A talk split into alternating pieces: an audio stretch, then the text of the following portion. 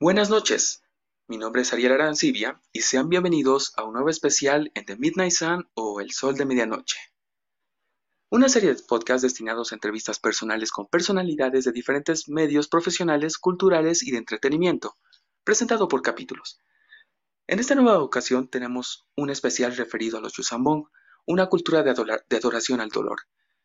Este, especial, ahora dedicado a uno de los universos más ricos en historias, culturas y personajes, o sea, Star Wars, donde hablaremos de la cultura ficticia de los Yusambong, quienes al pertenecer a otra galaxia de este universo, su tecnología, sus costumbres y sus creencias llegan a convertirse en un tema a explorar por cualquier persona, sea fanático o no de esta gran franquicia.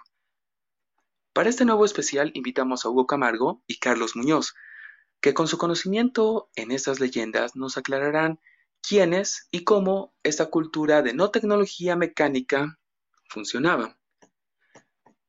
¿Cómo están? Buenas noches. Un gusto y muchas gracias por aceptar esta invitación. ¿Qué tal? Buenas noches. Un eh, saludo a todos los que escuchan. Soy Carlos Muñoz. ¿Qué tal, Carlitos? Muy buenas noches tengan todos, a, nuestros, eh, a nuestro público. Mi nombre es Hugo. Eh, bueno, esperemos que todo salga bien. Ah, todo va a salir bien. Especialmente al poder hablar con personas que tienen una dedicación bastante interesante a este universo, el cual, gracias a ello, podemos aclarar muchas dudas que seguramente personas que conocían o no conocían sobre esta cultura la conocerán mejor. Bueno, Empecemos por el inicio. ¿Qué tal si damos una breve introducción hacia el universo expandido? ¿Cómo es y qué se diferencia del actual universo de Star Wars? ¿Quién gustaría empezar? Eh, bueno, básicamente eh, Star Wars eh, es una franquicia que consta de nueve películas, seis de las cuales tenían mucho tiempo hechas. Entonces, para rellenar los espacios entre las películas antiguas, se han creado multitud de novelas, cómics, videojuegos, que detallan básicamente la historia que ocurre durante estos años y abarcan otros periodos de tiempo. Todo ese compendio de cosas se ha conocido como el universo expandido, que abarcaba la totalidad de la historia de esa galaxia. Entonces, al momento de Disney comprar la franquicia de Star Wars de George Lucas, deciden eliminar de un plumazo todos estos 30 años de historias interconectadas y con cierto sentido de coherencia que había para ellos, eh, con, un pincel blanco, eh, escribir sus propias historias en este periodo de tiempo. Entonces, hay una diferencia entre el universo antiguo, que es denominado leyendas, y el nuevo canon de Disney. Perfecto. Bueno, como decía... Algo que eh, Eso. Sí, como decía eh, nuestro amigo Carlitos, todo lo que implica la cuestión del universo expandido en Star Wars es obviamente un intento de llenar todos esos aparentes vacíos, ¿no? O tal vez también dar un complemento en lo que es generar nuevas narrativas que van a enriquecer todo lo que es la, saga del Star Wars, ¿no? Entonces ahí vamos a encontrar varias etapas en las que eh, se va, a ver toda una producción literaria representada en novelas, en cómics, como ya había mencionado Carlitos. Y em, como dato tal vez podemos mencionar, ¿no? De que uno de los, de los materiales muy importantes tal vez en, en, cuestión de universo expandido eh, es considerada por parte de este autor llamado Timothy Zahn, ¿no? Eh, quien había planteado y había eh, relatado, o perdón, había creado esta, una, una, trilogía de novelas basados eh, en un nuevo personaje llamado el almirante Tron. Y esta va a ser, por ejemplo, una de las, de las uno de los primeros éxitos que va a haber en, en la cuestión del universo expandido, ¿no? Va, va, a haber una, va a haber una intención de, querer desarrollar mucho más profundamente a los personajes que conocemos en la trilogía original. Un desarrollo más personal, más interno, supongo. Claro. Estamos hablando de 1993 aproximadamente que sale esta novela de Timothy Zahn, entonces es bastante antigua, eh, no es algo nuevo. perdón por cortarte, pero antes de empezar a llegar a esa parte, quisiera que expliquen un poco de la diferencia entre las películas de Disney y también la saga que eh, insmicuye a los Yusan Bong, para que las personas entren un poco también en contexto. Bueno, eh, básicamente hay una diferencia clara entre lo que la historia que sucede después del episodio 6 en la continuidad de, eh, antigua de las leyes que ahora es leyendas y la decisión que ha tomado Disney. Ah, hay varios paralelos, como que Disney se ha inspirado de ciertos elementos que ya estaban presentes en el universo expandido, pero les ha dado un toque distinto, ¿no? Por ejemplo, la diferencia más notable es que en el universo de Disney, Han Solo y Leia solamente tuvieron un hijo. Eh, en el universo expandido, en realidad llegan a tener unos gemelos y un, tercer hijo llamado Anakin Solo. Eh, entonces, basados en eso, eh, es toda una cronología totalmente distinta eh, las películas de Disney están ambientadas en el 30 después de la batalla. La batalla de Yavin es el marco de referencia de toda la cronología de Star Wars, lo que quiere decir que todo se mide eh, desde el episodio 4, antes o después. Entonces, siempre que nos referimos a una fecha en Star Wars, se está usando como marco de referencia el episodio 4, la, la batalla de Yavin. Perfecto. ¿Algo que aportar, tal vez, Hugo?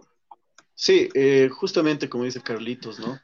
Eh, hay, hay diferencias muy notorias en, lo que es la, antiguo, el antiguo canon, o entre comillas canon, que era el universo expandido, y este nuevo, que es el de Disney. Una de ellas es, como ya había señalado, ¿no? Esta, esta cuestión de la, de, la, de la cantidad de hijos que tenían, por ejemplo, Leia y Solo. Pero aparte también ahí vemos otra, otro elemento también, ¿no? Por su parte, en el universo expandido vamos a ver a un Luke Skywalker, por ejemplo, casado con una ex agente imperial, que de igual manera va a tener un hijo, cosa que ya esa idea lo, eh, desecharon, por así decirlo, en, la nueva saga de Disney, ¿no? Entiendo. Ok, Pero, perfecto. Eh, cabe mencionar que, como dije antes, hay varios personajes del antiguo universo, de las leyendas, que están siendo traídos al nuevo canon de Disney, probándose que puedan ser redituables o populares entre los fanáticos, que siempre están esperando volver a verlos. Bueno, es que al final, al ser una saga tan querida por muchas personas, uno espera que los personajes con los que crecieron, con los que adoraron, los que fueron, en pocas palabras, inspiraciones para ellos, em, sepan un poco más de cómo fue su historia, de qué pasó después de lo que nos presentaron, que fueron las películas de la trilogía original, por ejemplo. Así que, sí, eh, bueno, por ejemplo, el primer personaje que fue transferido de, leyendas al nuevo canon de Disney fue justamente el, admiral, el almirante Traun, que apareció en, la serie de Rebels como el villano de la segunda temporada. Eh, entonces han hecho lo que se llama eh, continuidad retroactiva, lo que quiere decir que toman un personaje nuevo y a través de sucesos que no han sido vistos anteriormente, conectan con historias previamente establecidas para lograr un sentido de coherencia. Eso entonces enriquece más las historias que uno ya conoce, por ejemplo, el de poder traer a un personaje de un, del universo que actualmente se llama expandido a la continuidad actual, que se puede decir que es la Disney. Pero antes de pasar a un tema así tan específico, me gustaría que vayamos al punto de nuestra, de nuestra entrevista. El poder explorar un poco más. Exacto, explorar un poco más la cultura de, Ok, bueno, vamos a, lo que nos compete. La principal diferencia entre el canon de Disney y la, el universo expandido es que el principal antagonista de esta nueva etapa es justamente esta especie extragaláctica de los Yusambong. Es justamente 30 años después de la, de la batalla de, de Endor, la segunda batalla de la Estrella de la Muerte, que hacen su primera aparición oficial.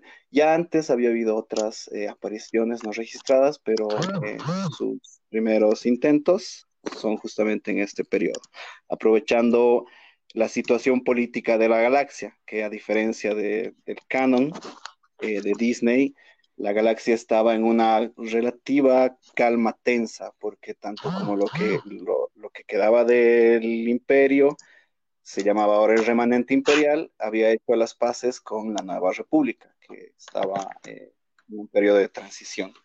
Entonces, aprovechando estas rencillas políticas, es que estos, esta especie, Yusan Bong, eh, comienza la invasión de la galaxia, escapando ellos de su propia galaxia, que había aparentemente habido algún desastre a nivel galáctico. Vaya. Hugo, ¿algo que aportar? Sí, estamos en el punto de, ya no del, sobre el tema este de los Yusan Bong. Sí, justamente como había dicho eh, Carlitos, todo, todo lo que tiene que ver con esta cuestión del, de los Yusan Bong es, es un problema, ¿no? De cómo ellos están viajando eh, a través de, la, de, su galaxia hacia la galaxia donde suceden toda esta la, cuestión de las, trilogías, ¿no? Entonces, eh, ya entrando en el tema, ya tendríamos que estar viendo eh, que los Bong en realidad eh, en su propio universo ya habían pasado por un conflicto bélico a una gran escala, ¿no? Según algunas fuentes que, que hemos que podemos encontrar en Internet y que de igual forma esta escala, por esta, esta, este conflicto bélico va a hacer que eh, los, la raza de los Yusambong te, uh, desarrollen, digamos, una, una, especie de, una especie de odio, digamos, a lo que tiene que ver con la tecnología mecánica, electrónica, ¿no? Esto debido a que en su, en su galaxia de origen eh, se dio una guerra entre dos civilizaciones que eran de corte androide, ¿no? Eran dos civilizaciones mecánicas que habían arrasado casi con, casi con toda su galaxia. Y eh, a raíz de todo esta, esta, de este conflicto bélico en su propio universo, eh, los Bong van a desarrollar, digamos, una, una idea de que todo lo que tenga que ver con la tecnología es eh, infame, ¿no? En, este sentido, van a, realizar un, en su propia galaxia van a realizar eh, una, una ola, por ejemplo, de terror, de persecución, de esclavización, por ejemplo, de otras especies. Entonces, eh, esto va a producirse, esto va a generar va a desembocar, por ejemplo, en la destrucción de su propio planeta, que ellos conocían como Yusantar. En, eh, en este sentido, el planeta de origen, Yusantar, en esa galaxia lejana que está separada, digamos, de donde se desarrolla todas las películas de, las, de la saga, ¿no? que nosotros conocemos. Entonces, eh, al destruirse su mundo o al quedar estéril, en realidad no, no hay una aclaración, en realidad no me acuerdo haber leído alguna aclaración de qué es lo que había sucedido con su planeta, si había quedado devastado había, o se había destruido totalmente. Pero como producto de eso, eh, los Yusan Bong van a realizar, digamos, una especie de éxodo, entre comillas, y van a salir de ese universo que ha quedado estéril, por así decirlo. Y van a realizar un gran viaje en el vacío que hay entre estas dos galaxias. Imaginarán que es un gran vacío, que es un viaje, que, o sea, que implica un viaje, eh, un viaje de más de 10.000 años aproximadamente, porque en algunos, en algunos eh, textos, por ejemplo, de, Star Wars sobre el universo expandido, se menciona que el viaje que realizaron eh, entre, en el vacío duró como unos 10.000 años más o menos. Entonces, lo que sucedía en esos 10.000 años, eh, paralelamente, otros acontecimientos estaban sucediendo también en Star Wars. Eh, bueno, en la galaxia donde se genera, donde está toda la saga, ¿no? Entonces, eh, ahí vamos a encontrar, por ejemplo, que los sucesos que están sucediendo, los sucesos que se están dando, por ejemplo, en, la galaxia de nuestra saga, hay una especie de, de surgimiento, por ejemplo, de un culto o una, una religión, entre comillas, de usuarios de la fuerza, ¿no? Que van a tener entendimiento del lado oscuro y del lado luminoso de la fuerza, que son denominados los Jedi, por ejemplo, ¿no? Es otra cuestión, otra, otro tema, ¿no? Pero vale la pena tal vez mencionar para poder dar información sobre lo que es el universo expandido. Entonces, mientras ellos están viajando, están, eh, están viajando en el vacío, hay unas, como ya había mencionado, hay sucesos que están dándose en, al mismo tiempo en la galaxia donde se originan las historias y películas de Star Wars. Exactamente. Y eso básicamente es la idea, ¿no? Según las, algunas lecturas que yo había realizado hace años atrás, eh, en realidad, muy, eh, según las novelas, muy pocas, muy pocos, pero, pocos personajes realmente acceden a esta información histórica de lo que había pasado con los antepasados de los Yustan Bong. ¿ya? Y en realidad solo los, solo los de casta alta podían tener el acceso a la información. Ahí están, por ejemplo, los, los sacerdotes, por ejemplo, ¿no? Siendo una casta que tenían acceso a esta, a esta información histórica, por ejemplo, ¿no? Y por supuesto el supremo líder, supremo líder de todo lo que, o sea, de toda la cultura Yusambong, en realidad, ¿no? Eso, Ariel. Tú, Carlitos, algo que aportar a lo que comentó Hugo antes de que dé una pequeña opinión antes de pasar al siguiente punto. Claro, una, una, una breve, ya estamos hablando de los Yusambong y posiblemente las personas que escuchan no se hacen una idea. Es una, una breve descripción de esta especie para que tengan una imagen más clara. Eh, son humanoides, lo que quiere decir que tienen dos brazos, dos piernas, un poco más altos y pesados que el humano estándar. En, en, en, la galaxia de Star Wars, los humanos son la especie más común, entonces usan como referencia para todo. Eh, son eh, más altos, son visualmente desagradables, los, los, describen como permanentemente mutilados y con facciones eh, desfiguradas a propósito. No son nada agradables a la vista. Y justamente este, este fanatismo que tienen hacia, hacia, en contra de todo lo que es tecnología artificial, es lo que los lleva a, este éxodo a, justamente buscar un nuevo hogar que ha sido destruido por quién sabe qué eh, fuerzas externas, ¿no? Entonces hay que entender a esta raza como una raza eh, especie eh, de fanáticos religiosos que están en búsqueda de un hogar pésele a quien le pese, y están intentando llevar su verdad, que es eh, estar en contra de, la tecnología artificial, que la ven como un sacrilegio. Entonces, eh, justamente desarrollan todo, toda su cultura eh, eh, en la biotecnología. Vale decir que todos sus instrumentos no son tales instrumentos, son criaturas vivas. Entonces, es la principal diferencia con la mayoría de las especies de Star Wars que funcionan en base a tecnología artificial y herramientas eh, producidas, no cultivadas. ¿Y por qué este odio aparece ante las máquinas? O sea, ¿cuál es el origen de este odio para el abocarse o, o el simplemente utilizar tecnología que técnicamente es orgánica? ¿Quién gustaría responder esta pregunta?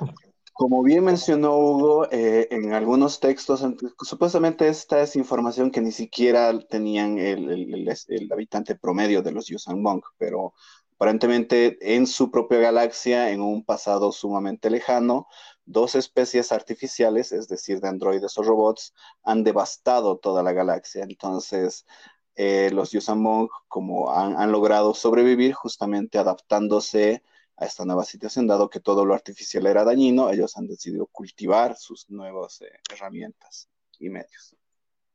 De ahí bueno, su fobia.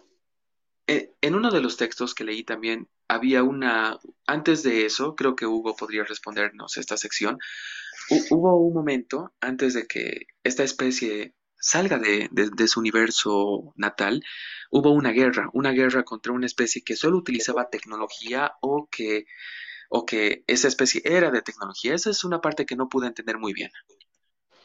Sí, um, como, como dije anteriormente, en realidad eh, uno puede buscar tal vez en Internet información sobre esto y lo que se especifica en, en algunas, novelas, bueno, en algunas novelas, no, me, no recuerdo bien exactamente porque lo leí hace muchos, muchos años atrás, y es justamente, ¿no? Como, como había mencionado, son dos civilizaciones que eh, eran, eh, eran robots, como por así decirlo, ¿no? Eran androides, androides, por así decirlo. eran civilizaciones mecánicas. Entonces, eh, estas dos civilizaciones van a entrar en un conflicto bélico y lo, que van a, en realidad va a pasar es que eh, va a aumentar la escala de la, o sea, va a llegar a toda esa galaxia lo que es el conflicto bélico, ¿no? Por eso, de, alguna, de, esta forma, va a llegar a afectar también a, esos, estos personajes, los Yusan Bong, ¿ya? En el que logran eh, realizar una defensa y rechazar supuestamente a estos enemigos droides, ¿no? Eh, pero esto de alguna manera va a tener sus secuelas. Las secuelas es que van a, en muchos mundos, muchos mundos de su galaxia van a quedar destruidas, eh, totalmente inhabitables, por así decir. Eh, bueno, en realidad sería el término mejor, mejor usado, inhabitable, porque después de una guerra, obviamente una población o una ciudad, un lugar queda totalmente devastado. ¿no? Ah, aparte de eso, los tienen tecnología que terraforma los lugares. Eh. Exacto. Quiere decir que, cambian geológicamente el paisaje de manera sustancial y no precisamente a base de bombardeo, sino que después de la batalla ellos eh, cambian totalmente la geografía del planeta para adaptarla a sus propias necesidades. Para que sea más cómodo, supongo, para que ellos puedan habitar esos planetas con más facilidad. Sí, pero y esas condiciones son tóxicas para el resto de las otras especies, entonces también se ven exiliados de su propio planeta conquistado. Exacto. Eso, pero lo que menciona Carlitos eh, sobre la terraformación y toda esta cuestión, va a suceder eh, posteriormente, eh, ya recién en, en, la galaxia donde se desarrolla toda la saga, ¿no? Pero en sí va a haber un, un, una especie de trauma social que va a marcar el, imaginario tal vez de estos, de estos personajes, eh, de estos personajes, y van a, van a odiar lo que tiene, lo que, todo lo que tenga que ver con la tecnología. Con la tecnología. en este caso, la tecnología representa el mal primero, eh, la causa de la caída de su civilización. Exacto. Es, es, es, una, es una idea muy interesante porque tiene tiene cosas que ver con el tema este del, cuidado del medio ambiente, el respeto, por ejemplo, a, lo que nosotros conocemos como la madre naturaleza, ¿no? Por así decirlo, o a la naturaleza misma como tal. Entonces, la, manifestación, por ejemplo, de estas tecnologías que tengan que ver con, eh, tecnologías mecánicas, eh, en realidad van a, o sea, van a considerarse un, un sacrilegio, como habías dicho, ¿no? Em, esto básicamente es, hay muy poca información, Ariel, sobre lo que es eh, este, este odio que van a desarrollar, este trauma social que van a desarrollar en cuanto a la tecnología, ¿no? Esa tecnología mecánica que nosotros conocemos. Hay muy poca información desarrollada. Solo hay algunos apuntes, por, por así decirlo, sobre... Este es básicamente un dogma. No, no se justifica ni se explica, pero se obedece. Es justamente así, el, odio a la tecnología. Como es parte de su religión, tampoco podrías encontrar una explicación racional a ciertos preceptos que tienen. Entiendo. Bueno, eh, en ese caso, el, odio que tienen a la tecnología, el cual los obliga justamente a utilizar tecnología que es literalmente seres, seres vivos, hace que sean una especie bastante interesante, especialmente por varios factores. Primero, las creencias religiosas que puede tener esta, esta especie. Segundo, del que vengan de una galaxia que es totalmente diferente a la que nosotros a la que nosotros conocemos en este universo de Star Wars, pero la pregunta primordial antes de pasar al siguiente punto, ¿estos seres podían utilizar la fuerza? ¿Ellos sentían o eran perceptibles hacia ella? Eh, justamente una de las cosas más particulares que descubren los Jedi y todos los usuarios de la fuerza, en realidad, ya sea oscuro o no, es que estos Yusan Bong como especie parecen haber sido cortados de la fuerza. Recordemos que la fuerza, según explican, emana de todos los seres vivos. Entonces, el hecho de que un ser vivo no tenga una huella en la fuerza era terriblemente desconcertante para los Jedi, ¿no? Eh, tampoco se hace mucha referencia al por qué exactamente ellos son así. Solamente hay alusiones a que la fuerza los ha cortado como especie de, de, su sentir por, por el daño enorme que han causado en su propia galaxia. Eh, Entiendo. Algo similar a lo que ha pasado con el personaje del segundo juego de Knights of the Republic, que para evitar eh, eh, a ser abrumado por las sensaciones de, de, sentir a la gente morir, se ha cerrado a la fuerza como método de defensa. En este caso, la fuerza como tal ha hecho lo mismo, ha cerrado a toda una especie para que su carga de, de a la hondez, me imagino, si se puede decir así, no, no contamina, no, no, no, no rompe el balance de la fuerza. Entiendo. Bueno, gracias por esa aclaración porque justamente iba a ir al siguiente ah, punto ah. de nuestra entrevista, eh, bueno, de esta charla sobre esta especie, el cual es sobre las primeras apariciones que tuvieron esta raza, porque seamos sinceros, cualquier usuario de la fuerza, cualquier usuario de, de, de, este, de este algo que se encuentra o que está presente en, en este universo, puede ser detectado, sea por Sith o por Jedi, solo por alteraciones que existen en este, en este medio, en esta fuerza, pero no lo eran. Así que al no tener la posibilidad del uso o de la atracción de, esta misma fuerza, seguramente tuvieron apariciones antes de la llegada a este universo, es decir, que ya existía esta especie, que ya había llegado esta especie al universo de Star Wars. Me encantaría que Hugo pueda responder esta, esta, sección, por favor. ¿Cómo le has dicho? De que, la pregunta era ¿Cuáles fueron las primeras apariciones? Primeras apariciones ah, de los Chusambong. Bueno, sobre lo que se menciona de este tema, em, cuando ellos, cuando esta, esta, todo este grupo, estos personajes Yusambong, toda esta civilización están viajando, ya, ya se habían enterado de que tenía, había una galaxia a la que pueden acceder. Entonces, en ese viaje, en, el viaje del vacío, van a, van a enviar fuerzas de avanzada para poder eh, adquirir información sobre el lugar que están llegando, pretendiendo llegar. Entonces, em, yo recuerdo que las primeras menciones eh, de esta especie se dan en una novela, creo que si no me equivoco se llama El planeta misterioso no me recuerdo bien. Pero en esta, en esta supuesta novela, ahí hay algunos datos que van lanzando sobre las primeras apariciones de los Yusan Bong. Por ejemplo, se menciona que em, el Consejo Jedi eh, van a, va, a enviar a Obi-Wan Kenobi y a Anakin Skywalker siendo todavía un, Padawan. Esto sucede, creo, eh, posterior a, entre el episodio 1 y el episodio 2. Después de la batalla de para, para, eh, sí, es una, es una novela que va la van a, lo van a escribir entre el episodio 1 y el episodio 2. Entonces, el consejo le envía a, Obi-Wan y Anakin a un planeta que es desconocido, supuestamente misterioso. Ya van a enviarlos con una misión, parece que de rescate, de una Padawan que estaba eh, perdida, ¿no? Entonces, em, van a descubrir que este planeta eh, en realidad es un planeta que no provenía de esta, bueno, no recuerdo bien si este es este dato, pero van a descubrir la particularidad de, esta, de este planeta. Resulta que este planeta tiene la capacidad, una capacidad, ah, una capacidad, por así decirlo, tiene conciencia, ¿no? es el único planeta que tiene conciencia. Imagínense un planeta, imagínense a nuestro planeta, ¿no?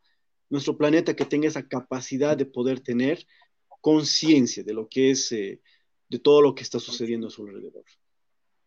Entonces, eh, en esta novela hay una escena en la que el planeta llamado Sonama Secot eh, va a entablar un diálogo, una, conversación con, este, con Anakin Skywalker como Padawan todavía, como un niño, si no me equivoco.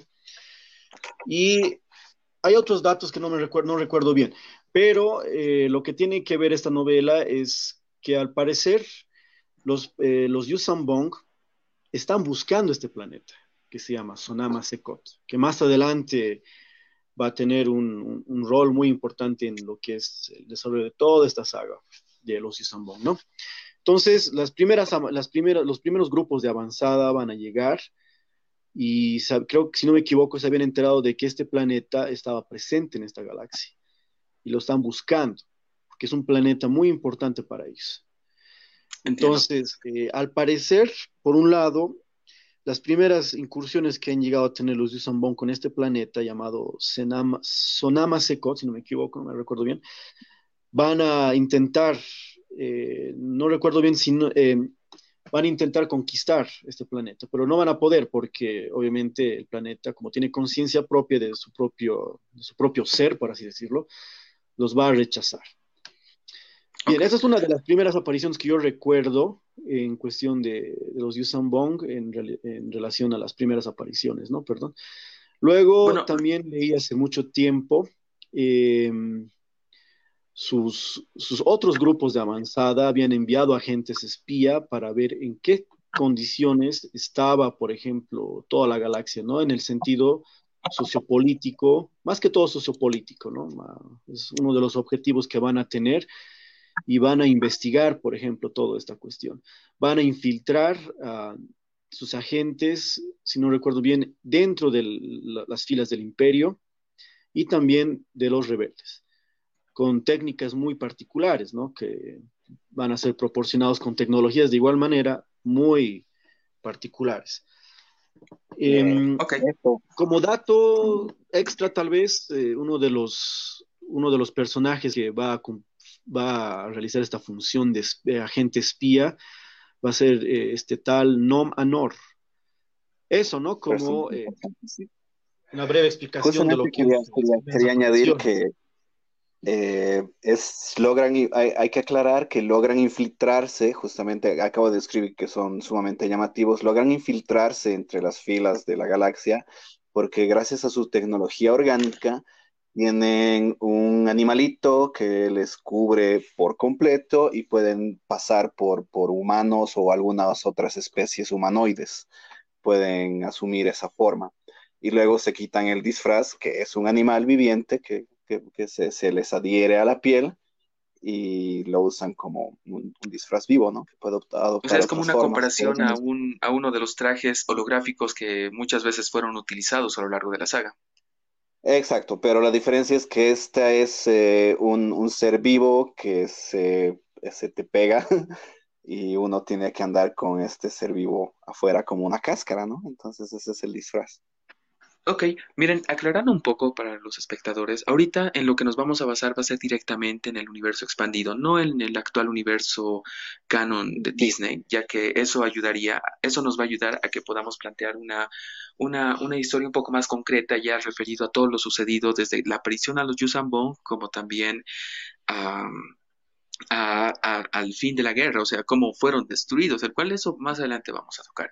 En este momento en, todo, como explicó Hugo, desde, desde el viaje que ellos iniciaron desde su universo al universo de Star Wars, donde, donde ocurren todos los sucesos de las películas, se podría decir que, como comentó Carlos, también vinieron muchos grupos de avanzada, los cuales, eh, como no eran fáciles de poder sentir, que no eran sensibles a la fuerza, muchos Jedi, muchos usuarios de la fuerza como Jedi o como Sith, no se les era sencillo el de poder detectar esta raza, pero sí han habido apariciones como las que comentó Hugo, el cual los que descubrieron con, ah, con, Obi-Wan, como también con Anakin, pero también existen otras varias, otros, otros, bueno, otros de esta especie que también llegaron, como uno que fue asesinado por el mismo Darth Maul. Pero ya pasando al siguiente punto, el cual sería eh, el origen de la, de la el aspecto, eh, ¿cuál es el aspecto sociocultural de esta especie? O sea, ¿qué es lo que lo regía? ¿Quién gustaría responder esta pregunta?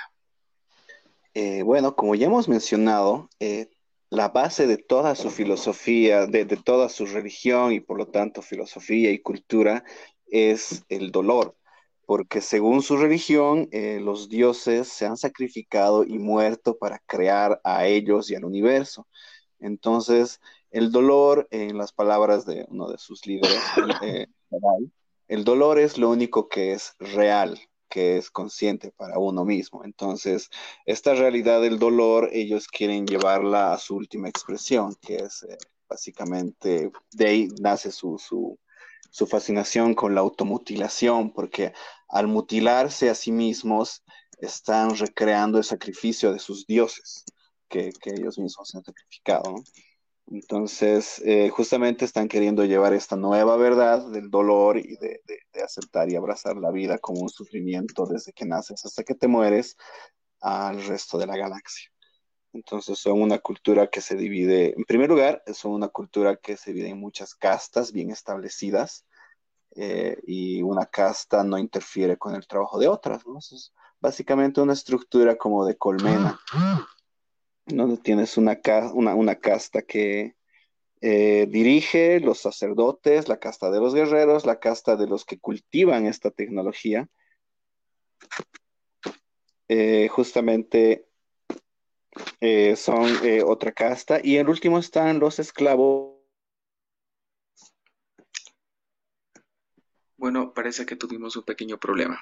Ya lo mencionamos en anteriores, en anteriores podcasts, el Internet de Bolivia no es muy bueno que digamos. Pero me gustaría que continúes lo que estaba hablando Carlitos, por favor, Hugo. Sí, sí, claro.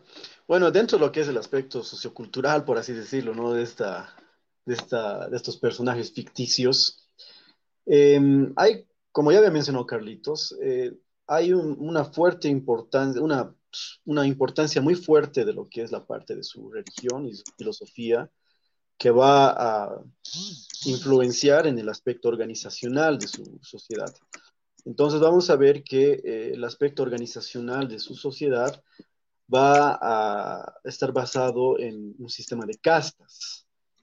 Entonces, en este sistema de castas, por ejemplo, eh, vamos a encontrar que hay una serie de castas que son jerárquicas, ¿no?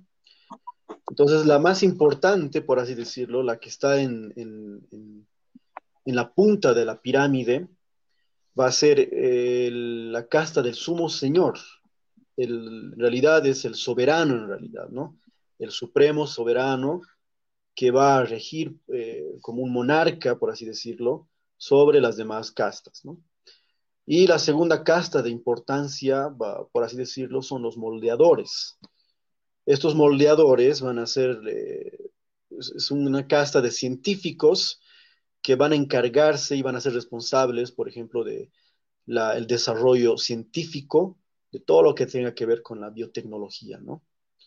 Entonces ellos van a estar en, también de igual, de igual manera van a estar en una, una posición muy privilegiada al dedicarse a lo que es el desarrollo científico de su sociedad. Eh, siguiendo, también tenemos lo que es la casta de los sacerdotes. Como recordemos que su sociedad está eh, fuertemente influenciado por lo que es la parte religiosa. Entonces los sacerdotes de igual manera van a eh, encontrarse en esta, en esta pirámide con ciertos privilegios de igual forma. En realidad son sabemos cuál es el, rol de, estos, bueno, sabemos cuál es el rol de un religioso, por ejemplo, ¿no? de una persona que, que está a cargo, que es un ministro, digamos, por así decirlo, de una religión, ¿no? Es la comunicación entre lo divino y lo que es lo profano, ¿no? En, pos de, este, de, la salvación. Entonces, estos... En este eh, caso, pero también el, justamente al ser una sociedad de, dictaminada por la religión, eh, también la religión dicta todos los, lo que es la cultura, básicamente, ¿no? religión y cultura está, está, está, la, la, cultura está condicionada a la religión en este caso. Exactamente. De igual forma, vamos a encontrar también una casta guerrera, ¿no? Que es muy, muy particular. Bueno, en realidad es, es algo que vamos a ir encontrando en muchas culturas de igual forma, ¿no? En esta, en este tipo de sociedades que se basan en sistemas de, castas, ¿no? Los guerreros, ¿no? Son estos, estas, esta figura, ¿no? De, que van a representar de alguna forma también a un aspecto religioso que ellos consideran como eh, la imitación de su dios de la guerra. Este dios de la guerra que más adelante, tal vez lo, más adelante lo vamos a desarrollar un poquito, eh, se llama Yunyamka, ¿no? Y casi finalizando tenemos una casta intendente, por así decirlo, ¿no? Es una casta que eh, va a ocuparse de lo que es la parte de la economía, un tanto también de la política. Y por último, ¿Cómo? La logística de, en general, ¿no? La intendencia, todas estas tareas que requieren la coordinación de, de, de, todos los que no son ni guerreros ni sacerdotes, tiene que haber una, una, una casta que realice justamente este papeleo burocrático, si cabe el término, ¿no? Exactamente, Carlos. El trabajo sucio. Y por último, Ariel, tenemos a lo que es la casta, a la casta de los avergonzados. La casta, eh, repito otra vez, la casta de los avergonzados. Esta casta en realidad llegaría a ser la base de la pirámide social que ellos mantienen y eh, en realidad es una casta que se ocupa de los trabajos. O pueden considerarse como la clase obrera, por así decirlo, ¿no? Entonces, esta casta de los avergonzados, ¿de dónde proviene? Son aquellas, aquellos Bong que al no haber logrado adquirir o realizar hazañas suficientemente considerables en su, en su sociedad, van a ser segregados de sus propias familias y van a caer en la desgracia, por así decirlo. Lo van a ser los deshonrados, de las personas que, por así decirlo, también no han logrado adaptar a su cuerpo eh, estas eh, mutilaciones que implicaba el mismo hecho de ponerse em, prótesis biológicas, ¿no? O sea, una persona, un guerrero, por así decirlo, por ejemplo, un guerrero que se quería poner una prótesis y la prótesis no lograba concatenarse con el cuerpo y adherirse, por ejemplo, a su, a su cuerpo, más bien su cuerpo lo rechazaba, entonces esto quería, eh, esto era una desgracia para este guerrero y terminaba, por ejemplo, en la casta de los, de los avergonzados. Una casta, la casta más inferior, por así decirlo, ¿no? Que eran... Pero al mismo tiempo la base, supongo. Como en muchas sociedades, básicamente, la, casta más baja carece de derechos y cosas esenciales porque son la mayoría. Exacto, están, están pero son fuerza de trabajo, básicamente. Entiendo.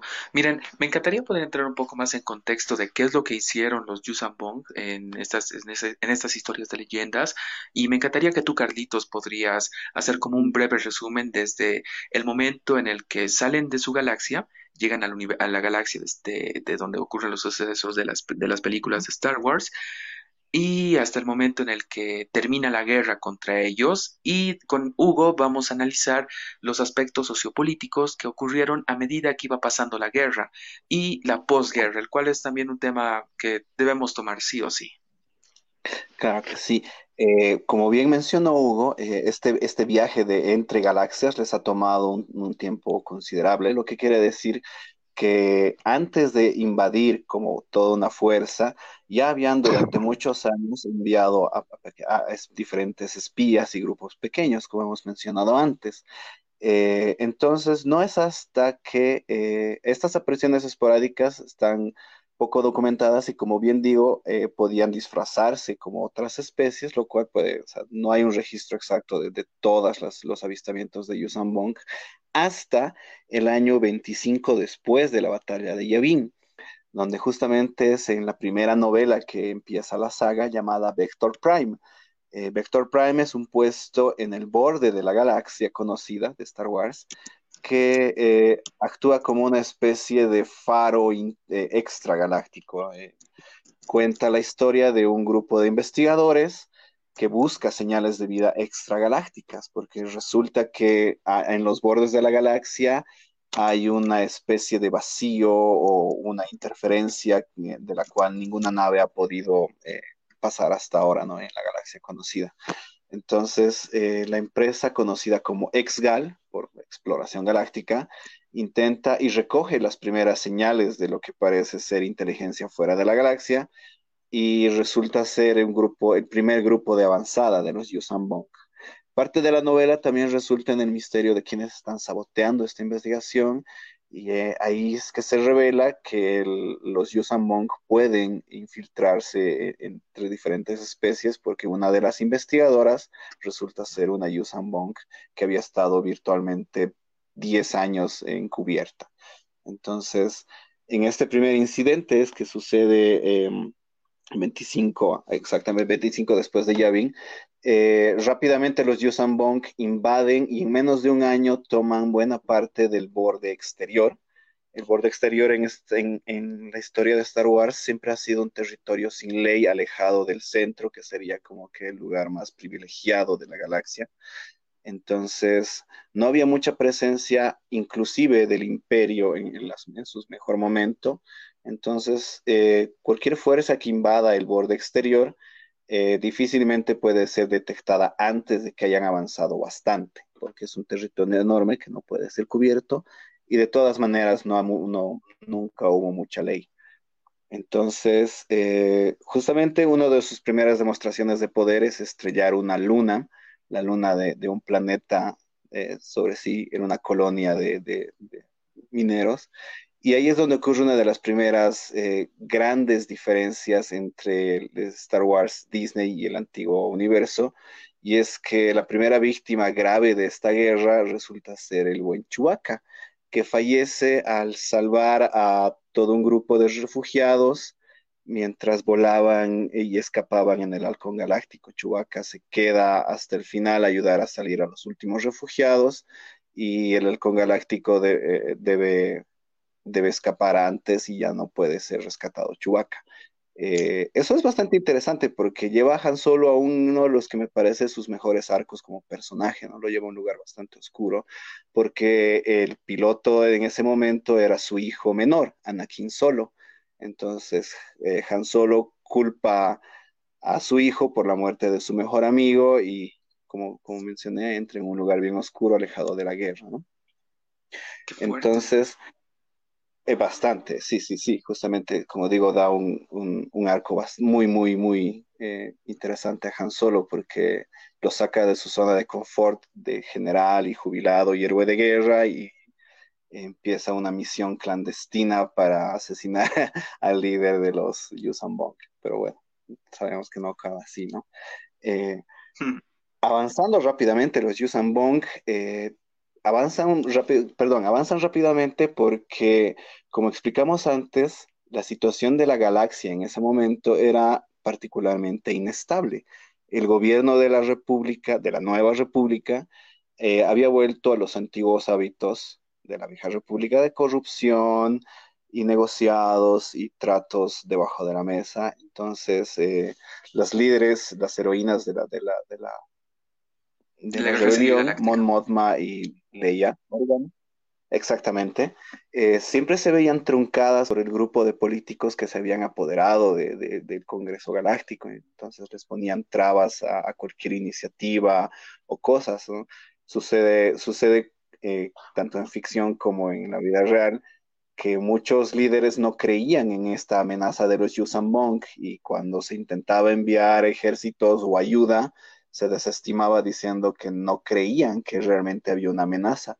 Y la excusa era que, en realidad eh, Leia y Mod Mothma querían acumular más poder y querían eh, ser las nuevas creadoras. Bastante chistoso cómo funciona. A eso, eh, en ese mismo momento, lo que queda del imperio, el remanente imperial, que ya habían hecho las paces con la nueva república, es otra diferencia enorme, se, se, mantiene a, ausente de todo el conflicto, e, evitan involucrarse a toda costa, pero poco a poco se ven arrastrados porque su territorio también empieza a ser invadido como por los Yusambong. Los Yusambong ah, hacen una campaña que no se ha visto en, una, en una galaxia llena de guerras, eh, nunca han visto una guerra en la escala que los Yusambong invaden. Bueno, es que también el tipo de tecnología que manejaban, como también el tipo de, armamento bélico, como también estrategias bélicas de guerra, eran totalmente diferentes como para que a esta república, nueva república totalmente fracturada primero por una guerra anterior que hubo y después por toda la corrupción que existió en el Senado, en el nuevo Senado Galáctico, lo hacía mucho más complicado el de, el de, el de poder superar esta, esta, esta nueva amenaza que venía de otra galaxia literalmente.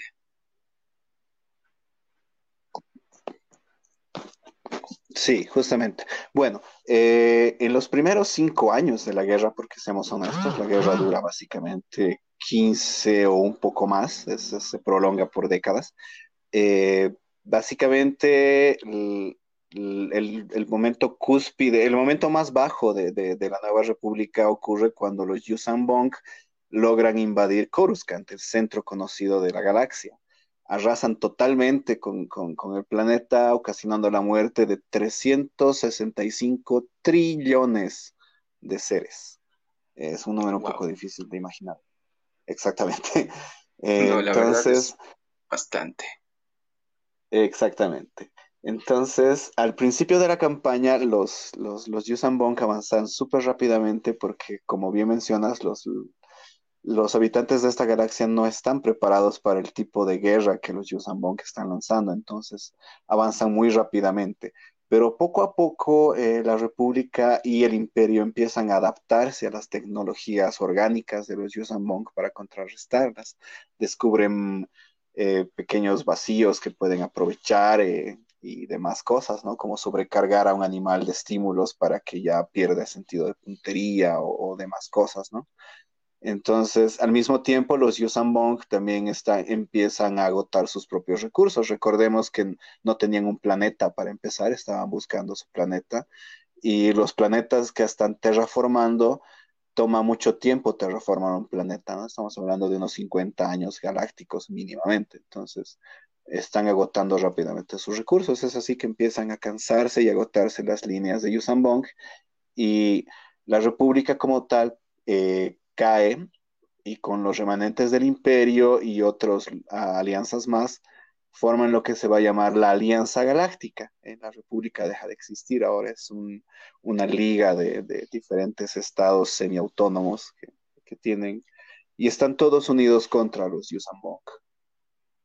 Entonces, eh, para, para, no irnos mucho por las ramas, todo, todo, toda la guerra como tal termina en la segunda batalla de Coruscant, que ya tiene otro nombre que no puedo recordar en este momento, es eh, Yusalgo. Em, con los Yusanbong derrotados, su líder muerto y el planeta viviente Sonoma Secot eh, escapando, escapando intragalaxia de nuevo fueron derrotados, pero seguramente con muchos sacrificios de, ambas partes. Exactamente, como te digo, varios planetas eh, no nunca más se recuperan, ¿no? Esta terraformación los deja totalmente inhabitables. Bueno, ya yendo hablando con Hugo, me encantaría saber un poco más sobre la parte sociopolítica que ocurrió a medida que iba pasando ese conflicto bélico, especialmente lo que Carlos mencionó que era la corrupción que existía en este nuevo Senado Galáctico, que era nuevo, incluso parece que la corrupción no, no se escapa, sea nuevo o antiguo, sea imperial, o sea, se encontraba en todas partes. Bueno, en realidad hay muchas cosas, ¿no? Que también eh, podemos ir viendo, ¿no? Porque, como ya había mencionado Carlitos, em, el tema este de la corrupción, de la burocracia, es un tema que igual pasa en, nuestro, nuestra realidad, ¿no? Entonces, eh, dentro de las novelas, eh, como ya había mencionado Carlitos, hay estas, este tipo de prácticas, ¿no? Que son, contraproducentes y más todavía en una, en una etapa de guerra. Y de, guerra y conquista, por así decirlo. Entonces ahí vamos a tener este personaje que lo vas a leer en, distintos, en distintas novelas. Y personalmente a mí me ha generado una especie de, cuando lo he leído, me ha generado una especie de odio, por así decirlo, a este personaje. Es el, se llama, este, este personaje se llama eh, Borsk, Freila, si no me equivoco. No me recuerdo bien ya. Él es el jefe de Estado, en realidad, de lo que es la Nueva República. Él va a ser el jefe de Estado. Y él es el, como había mencionado Carlitos, él es el que pone todas estas barreras políticas, burocráticas, que van a impedir que eh, todo, todos los sistemas eh, que están sumergidos en este conflicto puedan hacer algo o accionar, accionar eh, contestar em, de manera belicosa a, la cultura Yusambong. Entonces, eh, este personaje que uno lo va a descubrir, lo va a odiar en, casi en todas las novelas, siempre está ahí para detener, para poner esta tara, o a poner esta, este, esta barrera eh, política burocrática, como ya había dicho, ¿no? Carlitos, en el que eh, siempre decía que había una, o siempre se manifestaba una especie de escepticismo en relación a la existencia o la amenaza real, digamos, de, estos, de, estas, de esta cultura invasora. Entonces, eh, hay varias cosas que están sucediendo ahí, ¿no? Obviamente hay... Claro, estos son los. Perdón, este, este, este, personaje que mencionas, Borsfeya, es, es relevante en el universo expandido porque es eh, uno de, de, la especie de los bótanos que son los que consiguen robar el, segundo, los, segundos planos, los planos de la segunda estrella de la muerte. Los botanos. Exacto. Los, los botanos, claro. Este, este, este personaje Bors Freya es un botano y justamente por ese aporte tan grande que tiene en, la nueva república, eh, su especie y su planeta tienen un peso político muy fuerte. Entonces, eh, se los describe a su especie como que de naturaleza conspiradora, por eso son buenos. Traidora incluso, que no son confiables, ¿no? Exacto, tienen ese cliché y prejuicio y que justamente termina siendo perfectamente validado por las secciones de este Peya. Vaya. Eh, este personaje en particular, eh, yo es, uno de los personajes que, que, recuerdo con un poco más de claridad, porque es en, en la invasión que estaba mencionando Carlitos, de, en la invasión de Coruscant, eh, él, creo, este personaje de alguna forma se reivindica casi al finalizar ya esta, esta invasión a Coruscant, porque se sacrifica él para poder llevarse consigo a una gran parte de la fuerza militar de los Yusambong en su despacho, si no recuerdo mal, había depositado o había dejado una bomba de, neutrones o algo así, si no me acuerdo ya, eh, como un último acto, digamos, ¿no? De, lealtad a la República, a la nueva República, por así decirlo. Entonces, una vez que invadan eh, ya están por tomar todo, él hace explotar esta bomba y se lleva una buena parte de, esta, de las fuerzas militares de estos Yusampong. Y por supuesto también a parte de la población que igual murió ahí también, ¿no? Entonces, hay otros elementos más que también son interesantes, ¿no? Porque dentro de esta, no sé si decirlo, de estos aspectos, eh, de este problema político que va a haber en, en, este contexto, hay cosas que son, o sea, elementos que son interesantes, ¿no? Pasajes que son interesantes. por ejemplo, ¿no? Hay una organización que se llamaba la Brigada de la Paz, que supuestamente también era una especie de, corporación, una corporación que estaba encargada, parece, de, de, no recuerdo bien, sino de, eh, de La Cruz Roja Galáctica, básicamente. Una Cruz Roja Galáctica, algo así más o menos. Pero en el fondo eran, era una corporación que por debajo de la mesa habían hecho una especie de acuerdo con los Yusambong para que ellos puedan vivir sin ser eh, afectados, por así decirlo, por la guerra y van a sacar más bien provecho de esta situación que está viviendo, ¿no? De esta situación de guerra. Entonces, es, justo mencionar que, que la, los, los, los precisamente aprovechan todas estas fracturas internas porque ven que cada, cada planeta, cada especie, incluso cada individuo de una especie está siempre buscando su propio objetivo. En cambio, los Yusambong como especie están bastante de acuerdo con lo que quieren, ¿no? No hay mucha discusión entre ellos. Simplemente la manera de lograrlo es lo que pueden eh, tener discrepancias, pero su objetivo como especie es uno. Entonces, justamente aprovechar esas diferencias es muy interesante, muy, no de guerreros en realidad, ¿no? Si de una raza, de una especie que se considera guerrera y todo, es, es, interesante esa contradicción. Incluso dentro de los libros, dentro de la historia, los líderes militares no están muy de acuerdo en usar estas estrategias que ellos consideran no propias del camino del guerrero, ¿no? El embuste, el engaño y aprovechar las, las, debilidades del enemigo. No creo. También hay unos datitos sobre esto. Por ejemplo, em, en esta cuestión, eh, hay también, por así decirlo, este conflicto de intereses muy particulares en, ciertas, en ciertos clanes, ¿no? que ellos los llaman dominios. Por ejemplo, el clan de los, el clan de, los Shai, por ejemplo, tiene conflictos con otras casas, por así decirlo, entre ellos mismos en su sociedad, por ver quién va a tener más cuotas de poder también en la dirigencia de la guerra, por así decirlo, ¿no? Yo recuerdo en uno de estos, eh, en, las primeras novelas, que hay, hay una conspiración entre maestros de guerra que están queriendo adquirir también poder, poder personal, poder sobre eh, la casta guerrera, ¿no? Por así decir.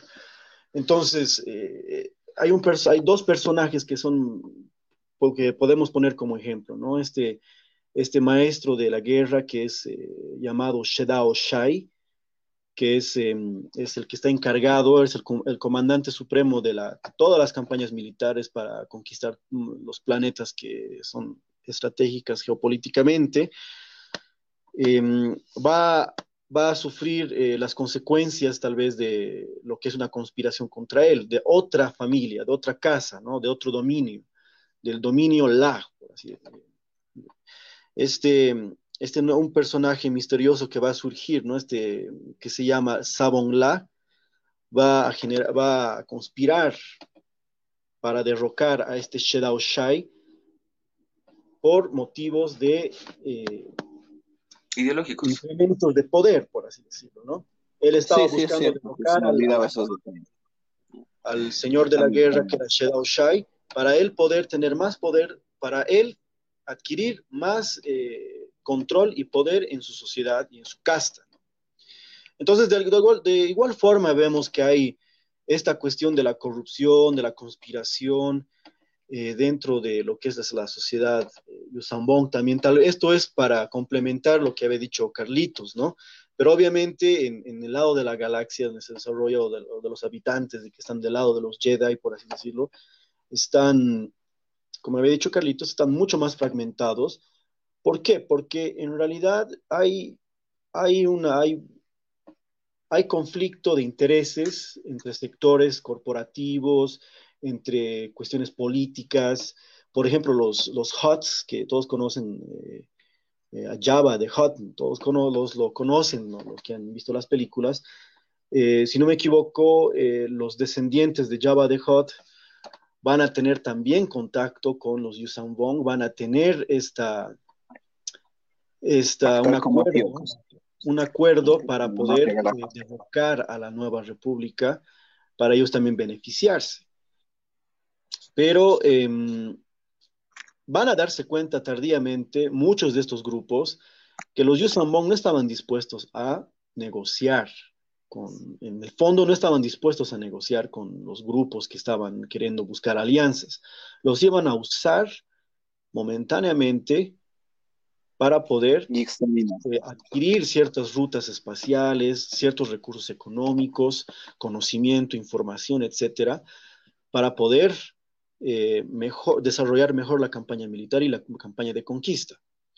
Pero eh, incluso los mandalorianos, todos recuerdan hasta, ese, hasta ese entonces del universo expandido, em, Boba Fett todavía seguía vivo y era considerado mandaloriano como tal, y él en este tiempo va a estar como, va a fungir el, rol de Mandalor, ¿no? que es el soberano también supremo de todo lo que es la sociedad de los mandalorianos.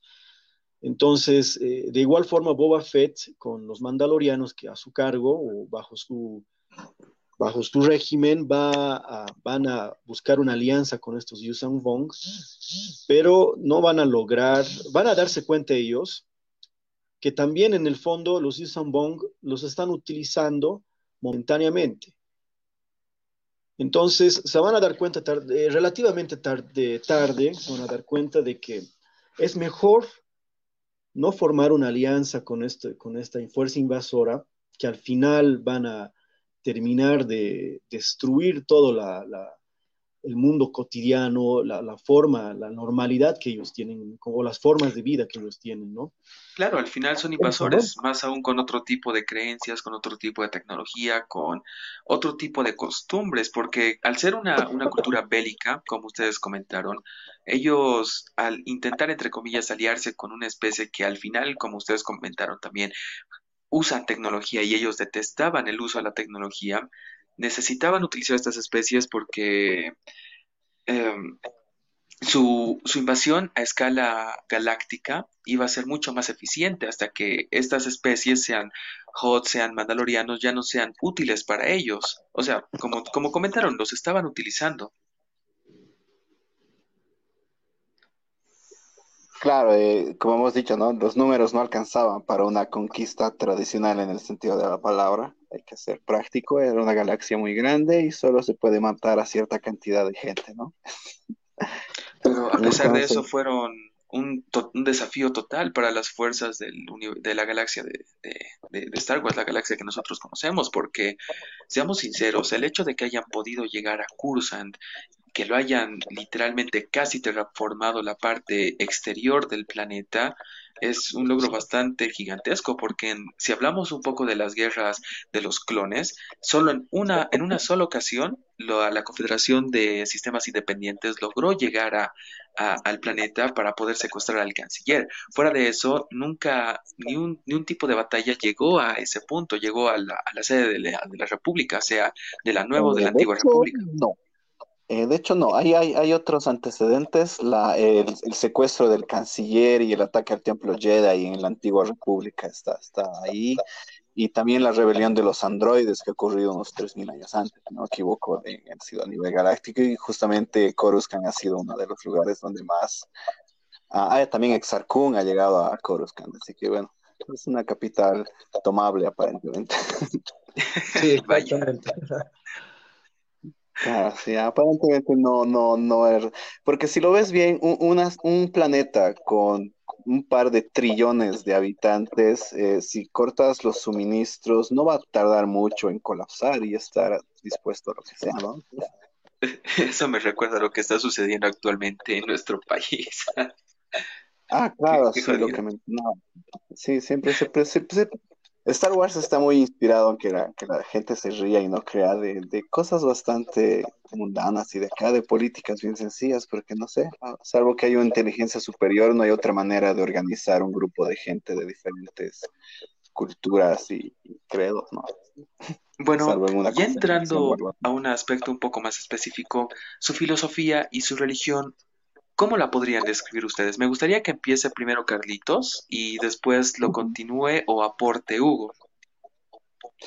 Eh, como bien hemos dicho, esta, esta es una especie que se define a través del dolor. Entonces, eh, han tomado, eh, hay, hay, varias culturas similares acá que se pueden usar de ejemplo como para que la gente entienda, pero todo, todo, todo esto, todos, todos sus dioses y demás cosas también están en función a esta idea, ¿no? De que el, dolor es, eh, es lo único. Sí, perdón, suena redundante, pero de hecho ellos lo son aún más, ¿no? Básicamente todas sus, todos sus aparatos tienen el nombre dolor adjunto de alguna manera. Su, su, forma de meditación es llamada el abrazo del dolor y, demás cosas, ¿no? Entonces... Eh, Una especie muy masoquista, al parecer. Eh, claro, justamente llegan al nivel de, disfrutar este tormento porque según su cosmovisión están, como ya dije, repitiendo el acto de sus dioses. El mutilarse para un fin superior para ellos es, un fin en sí mismo y los acerca a la divinidad justamente por eso ven con, tanto odio el, rechazo a estos implantes, que, por cierto están vivos, ¿no? Para, dar un ejemplo más gráfico, si uno asciende y decide tener el, ojo reemplazado, no va a ser una prótesis muerta, de hecho va a ser una criaturita viva que te van a poner en el ojo para que eh, ocupe el lugar del ojo que está siendo reemplazado.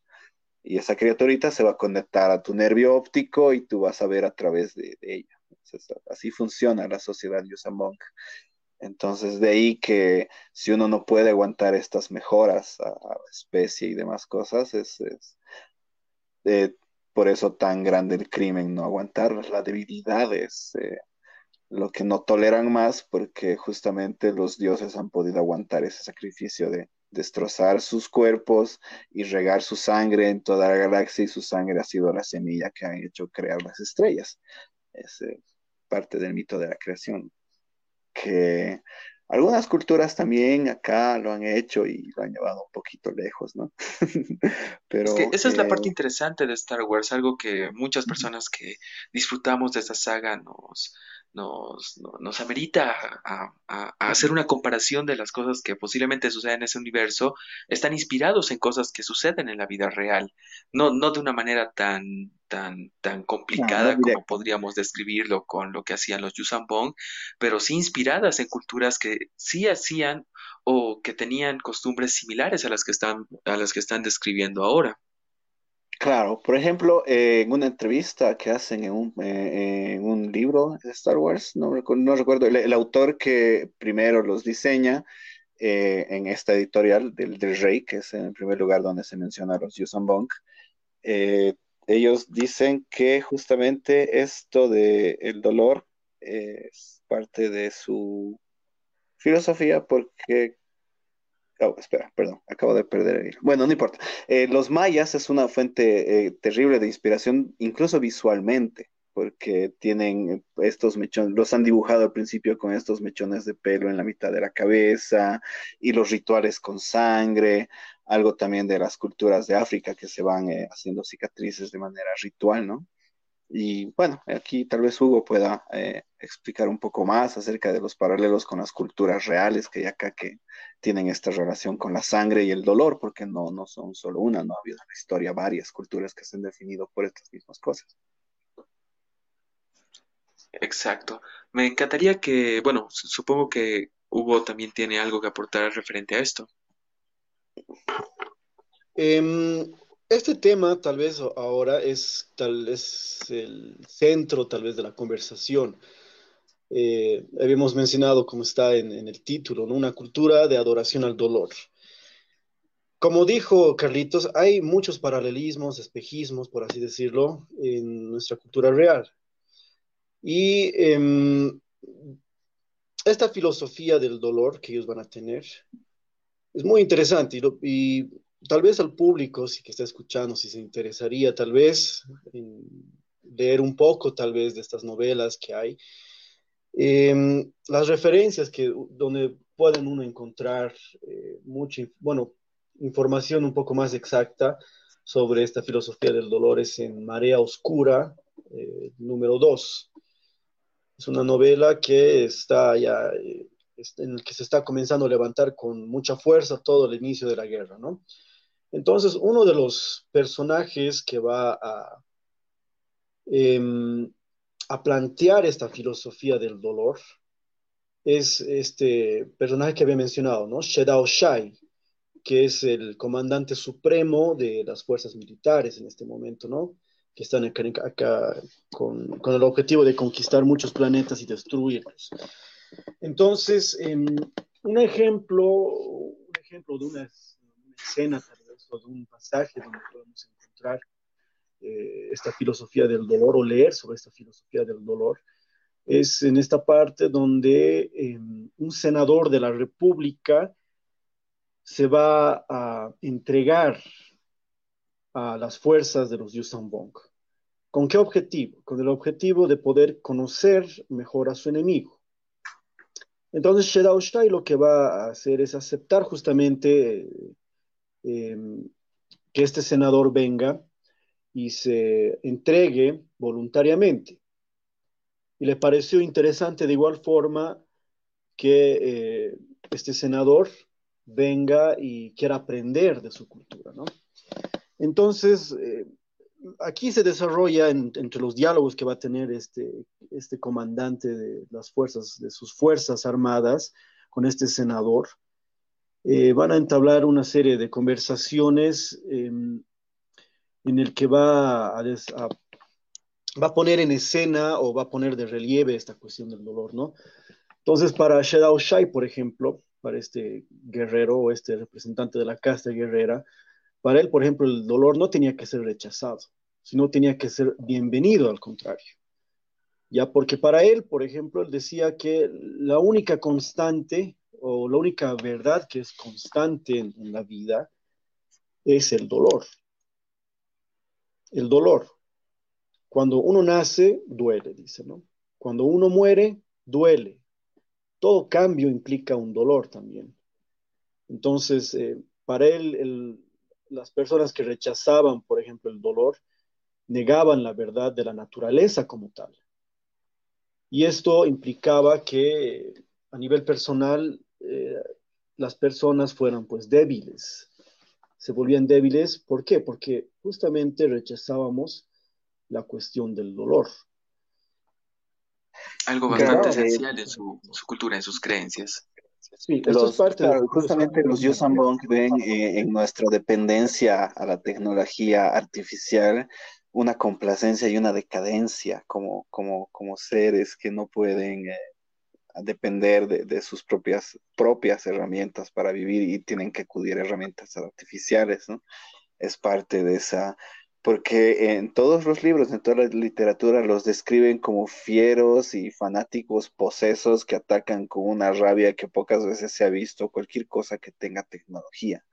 Entonces es, es, así de impresionante su fobia a los... Bastaba ver un androide en la batalla como para que los, los, los Yusambong dejen de pelear con algún otro enemigo y vayan directamente a destrozar primero a un androide.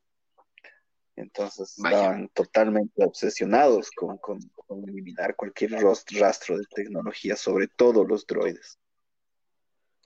Bueno, yendo a una pregunta que me acaban de mandar aquí al Messenger de, de Midnight Sun, dice, si eran tan fuertes, ¿cómo es, cómo un caballero Jedi podía enfrentarse a estos guerreros? que bueno, como sabrán muchos caballeros, nosotros como espectadores, tal vez no consumidores del universo expandido, eh, creemos que un Jedi podría ser todopoderoso, especialmente contra un guerrero como de, esta magnitud, a pesar de, la ferocidad que tengan al momento de, combatir. Bueno, pues justamente eh, es esto que mencioné al principio. De... Perdón, bueno, ¿quién quiere responder? ¿Carlitos o...? Quería, quería decir algo puntual y también quería terminar algunas ideas más sobre lo que es la parte de la filosofía de la, eh, y la religión del dolor y todo eso. Ok, eh, por cuestiones de, de, no de tiempo, sino tal vez de practicidad o, de orden tal vez, la pregunta se lo podemos responder ya casi al finalizar o después de finalizar nuestra nuestra charla, ¿no? Esa es una pregunta muy interesante y tiene una respuesta también. Entonces, quería continuar eh, con esta cuestión de la filosofía del dolor. Entonces, para ellos, como, como decía, esta cuestión del dolor está muy, muy arraigado a la cuestión de la religión, porque para ellos el tema, es, el tema del dolor permitía eh, trascender y transfigurarse en la apariencia de los dioses, ¿ya? ¿Qué quiere decir esto? Quiere decir de que eh, a través de la religión, la religión te pone ciertas prácticas, rituales, que van a permitir un acercamiento a, lo que es el, los aspectos, el aspecto divino, ¿no? Eso que para los mortales, para nosotros los mortales, está, eh, es algo inalcanzable, ¿no? Por así decirlo. Entonces, el hecho mismo de mutilarse ¿ya? De mutilarse era un signo de reverencia a su dios principal. Uno de sus dioses principales eh, dentro de su canon religioso es eh, Yun Yusan, ¿no? Que me gustaría eh, ver el espejismo que hay en él con alguna cultura que es milenaria, ¿no? Entonces, en imitación, por ejemplo, a, Yun Yusan, estos Yusan Bong lo que realizaban eran mutilaciones a su cuerpo. Se automutilaban, se autoflagelaban, por así decirlo, para eh, venerar a sus dioses, como una forma, un rito de veneración. Y esto se acercaba, esto hacía que su, relación con, con su, la relación que tenía su espiritualidad con su Dios sea mucho más cercana y mucho más sólida, por así decirlo. Entonces, hay cuestiones aquí que tienen que ver con eh, eh, esta cuestión de, lo, de, lo, místico, tal vez incluso, ¿no? Y ya para, quisiera, quisiera que eh, lo charlemos esto con Carlitos igual, son los espejismos que podemos encontrar justamente en nuestra realidad con esta, este universo ficticio, especialmente con estos, con estos personajes ficticios que son los Yusan. Entonces, primero hay que decir quiénes son sus dioses. Su dios principal va a ser Yun Yusan, como ya había mencionado. Yun Yusan que había creado el, el universo eh, desgarrándose o mutilando su cuerpo, por así decirlo, para que todo lo que hay, todo lo que existe en el universo se pudo haber dado, ¿no? Se, ha generado, por así decirlo. Y también em, hay otro dios que es muy importante también dentro de su canon, que es eh, Yunyamka, que es el dios que representa a la fuerza y la guerra, por así decirlo, ¿no? Entonces, este dios va a ser el dios regidor, digamos, de, los, de la casta guerrera. ¿Ya? Y hay otra serie de dioses también que van a estar emparentados con las distintas castas que hay. Por ejemplo, Yunharla, que es eh, la diosa que está a cargo, digamos, si no me recuerdo mal, de las mentiras, de la política, de la astucia política. Es una diosa que está relacionada, digamos, con, de alguna forma con los, eh, con los intendentes, ¿no? Con la casa de los intendentes. Y también se me no tanto, pero hay una especie de relación con los sacerdotes. Pero los sacerdotes en sí le rinden culto directamente a Yun Yusan. Y los, eh, los de la casta de los científicos, no recuerdo bien ahora, pero em, ahora no sé si podemos charlar este tema de, las, del, de, los, de los espejismos que tenemos nosotros en nuestra cultura, porque tenemos que entender de que toda esta, esta producción literaria de la cultura popular de Star Wars tiene pues eh, un arquetipo tal vez en nuestros propios mitos, en nuestras propias eh, formas religiosas y cuestiones culturales, ¿no? Que nosotros vamos a ir em, imaginando y produciendo y expresándolo en la literatura, por así decirlo, ¿no? Exacto, porque eh, un ejemplo claro serían las mismas películas, las cuales están basadas en el monomito de la, del viaje de, las mil, de los mil rostros, creo, pero en este caso Carlito sería la persona perfecta quien podría comentarnos estos detalles. Eh, sí, mira, pasa que justamente estos Yusan Bong, eh, ¿qué, qué culturas, quiénes se definen a través del dolor? Por ejemplo, estas culturas de África que se hacen estas cicatrices rituales para, para transicionar entre niño a, adulto, es, es, una buena inspiración para, para los que, que, han creado Star Wars, ¿no? Que, es, que básicamente sí o sí tienen que, igual, eh, por ejemplo, he visto, han citado como como inspiración visual a estas mujeres que se alargan el cuello, que se ponen los anillos, como que, como que también, como mencionaba bien Hugo, estas, estas mutilaciones y modificaciones corporales los acercan a Dios, les, acercan a este sacrificio original que, hizo, que hicieron los dioses como, como bien dice, como un espejismo, ¿no? Que siempre un Dios tiene que sacrificarse por su creación entonces, eh, la, creación emula este acto también mutilándose o en este caso mutilando a otros, sacrificando a otros. Siempre es más fácil sacrificar a un esclavo que a alguien de tu propia casta, ¿no? Pero eh, justamente eh, aquí también se ve mucho eso. Iba, iba a mencionar que en la etapa más oscura del cristianismo, los neoplatonistas eran los que decían que hay que castigar el cuerpo porque es la prisión del alma y básicamente es una tortura estar vivo y hay que sufrir mucho para irse al cielo. Entonces, un poquito una exageración a propósito, pero ilustra bien el punto, ¿no? De, de que hay que castigar a la carne porque es débil y que es un pecado y, básicamente lo que, es, lo que está más allá es mejor.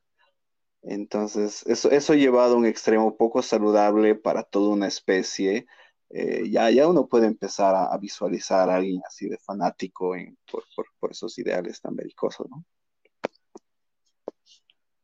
La verdad, sí, porque, bueno, por ejemplo, hablando un poco en comparativa de, de lo que comentaron sobre los espejos de la religión Yusapong, inspirados también en, muchas realidades, en muchas religiones que existían. Otra, eh, muchas veces el de poder estar regido por una creencia, por una religión, estar en una secta, cualquiera.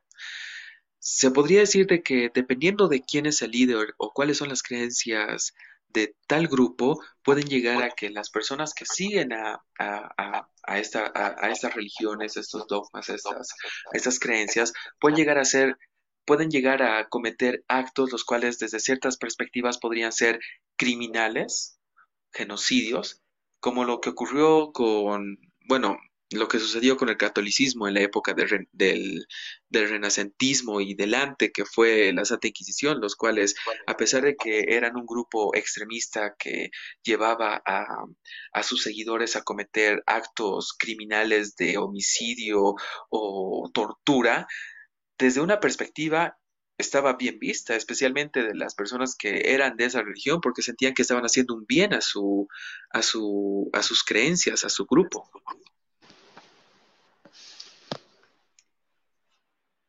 Sí, em, sí.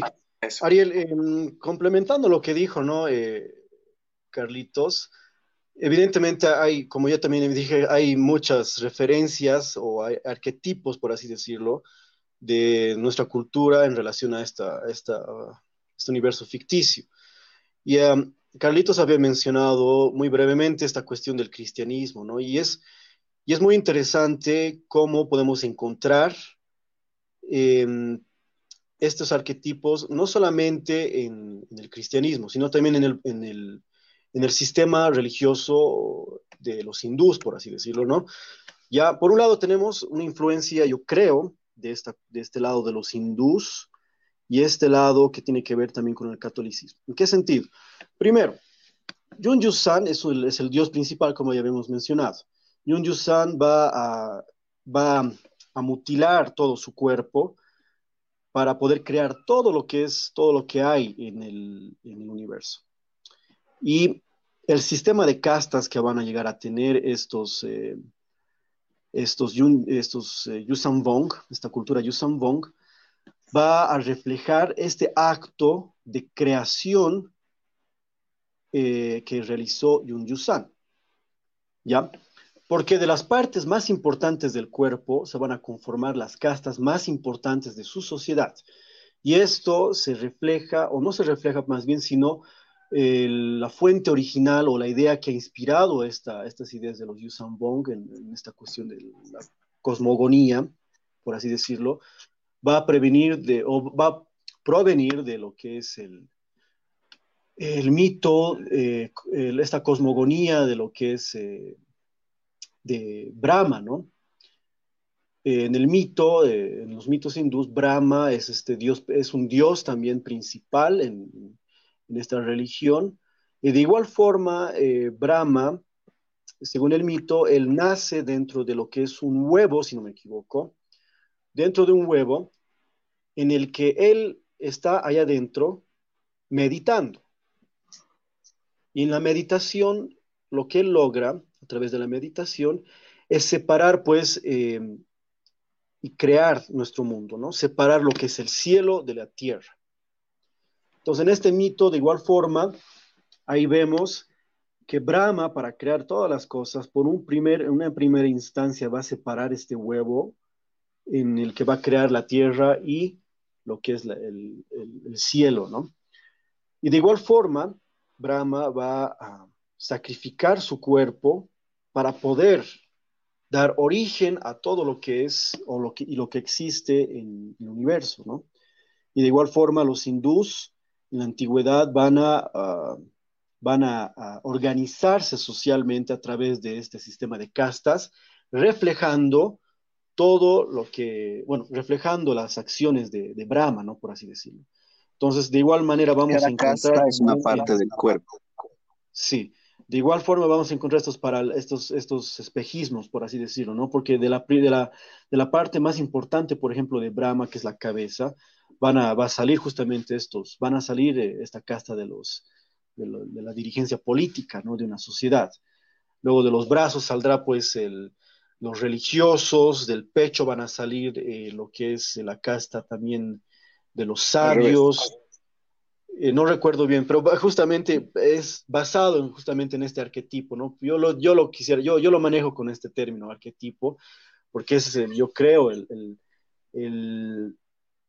es la fuente, la inspiración que, que, han tomado estos autores para poder crear, digamos, esta cultura ficticia. Y de igual manera, con el cristianismo, como ya había mencionado Carlitos, eh, en el, vamos a encontrar muchas prácticas muchas, muchas prácticas de autoflagelación. En, em, en, relación a qué? En relación a una idea de salvación. Entonces, muchos de los eh, religiosos o de los jerarcas o, de los, o de las personas que tienen una vida religiosa eh, durante la Edad Media van a realizar pues estas prácticas de autoflagelación y van a, de igual forma, van a mostrar que el hecho mismo de desgarrar su cuerpo es una imitación de la pasión de Cristo, por así decirlo. Algo que tal vez para nosotros es algo extremo, pero en realidad es, es, una idea que lo han desarrollado los, la filosofía católica, ¿no? O la, esa filosofía religiosa católica. Entonces, hay varios ejemplos de estos, eh, de estos, em, de estos actos de mutilación, de, de cosas que nosotros no podemos concebir por normal, por así decirlo, ¿no? Por ejemplo, em, como decía Carlitos, el cuerpo mismo era considerado pues una, era, era, la representación del pecado, ¿no? Dentro de, lo, de, la, de la visión del, cristianismo como tal, específicamente del catolicismo, ¿no? Entonces, hay, hay esta idea de, querer em, de por sí castigar al cuerpo para poder alcanzar la gracia del Señor, para poder alcanzar la salvación del Señor. Entonces, como ya dije, quisiera poner un ejemplo, ¿no? Hay, hay varios ejemplos, como dije. Eh, hay, eh, como ejemplo, está por la cuestión del cuerpo de la mujer dentro de los canones del, del, catolicismo. El cuerpo de la mujer es considerado, por ejemplo, eh, algo de por sí pecaminoso. Entonces, esta idea va a hacer que va, a tener una fuerte, va a generar unas prácticas religiosas que van a estar relacionadas con estas, eh, con estas, eh, esta cuestión de la mutilación, esta cuestión del dolor como tal. Eh, a tal punto que muchas, muchas monjas o hermanas, por así decirlo, van a, como ejemplo, ¿no? Van a ingerir heces fecales, vómitos, para poder enfermarse. Y de esta manera, por ejemplo, van a, imitar esa pasión de Cristo. No hay, hay, hay, hay, mujeres que han sido canonizadas para, es un periodo muy específico de la iglesia y un periodo de una escuela muy, muy estricta de eso, los neoplatonistas que han empezado con temas de Pino, si no me equivoco, a usar esta idea de la que te digo, tomar de Platón, que es la, el, cuerpo es la cárcel del alma y por eso había que flagelarlo, porque en realidad estaba atrapando al alma para que vaya cielo. Exactamente. la con el cuerpo. Exactamente. Entonces, esto va a generar más adelante también estas ideas del sadomasoquismo, que va a estar tal vez, va a estar presente igual en, el, en autores como el Marqués de Sade, ¿no? Em, entre, otras, entre otras cosas, sabemos muy bien que em, esta cuestión, había una especie de culto eh, dentro de lo que son las jerarquías eh, jerarquías católicas, va a haber un culto eh, al dolor también de igual forma, como, forma, em, como manera o como método para poder alcanzar la salvación y la gracia, de, la gracia divina. Esto por un lado, ¿no? Hemos podido ver que hay algunos paralelismos con nuestra cultura real. Entonces, em, como yo dije anteriormente, eh, son arquetipos que van a, van a influenciar no solamente en esta parte de la cultura popular de Star Wars, sino también en otras, en otras áreas, ¿no? en, bueno, en otras eh, producciones literarias de igual forma, ¿no? Eso... siempre está presente el sacrificio de los dioses en, en, en general, desde las fábulas y los mitos, eh, está presente en cualquier sentido, ¿no? En este caso, lo más, si, si no lo creen, así Dios sacrifica a Cristo, que es sí mismo. Entonces el sacrificio está, esa es una noción bien, bien primordial en la mayoría de las religiones y también la sangre, porque varias, varias religiones están de acuerdo en que la sangre es el sacrificio más valioso que se puede hacer, porque la sangre es vida. Entonces, eh, estos Yusan Bong, por ejemplo, volviendo a Star Wars, no son la única especie que tiene esta, esta belicosidad innata y todo por, por parte de la, de la religiosidad. Hay, otras especies eh, eh, dentro de la misma galaxia que siguen una conducta fanático-religiosa, no, son los únicos, pero son los únicos que tienen esta particularidad de tener eh, tecnología bioorgánica, lo cual hace que, perdón, biomenos, orgánica, que, que, los hace tan distintos y, tan difíciles de, de, pelear, ¿no? Porque uno no está acostumbrado. Como bien mencioné, en la galaxia de Star Wars, los humanos son la mayoría y todos se miden parámetros de humano son como que la norma. Entonces, eh, lo que resulta muy avanzado para un humano se considera muy avanzado para el resto de la galaxia. Es un, tema político interesante también porque hay una xenofobia bien, bien latente, a pesar de que los humanos están en todas partes y los ves trabajando de todo un poco, otras especies tienden a quedarse un poco más cerca de sus planetas y hacer como que lo que lo que se supone que tienen que hacer, ¿no? Es, también interesante esa parte. Y los Yusambong no hacen ninguna discriminación al momento de, conquistar.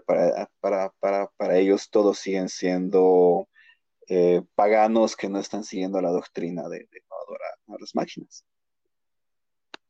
Entiendo perfectamente.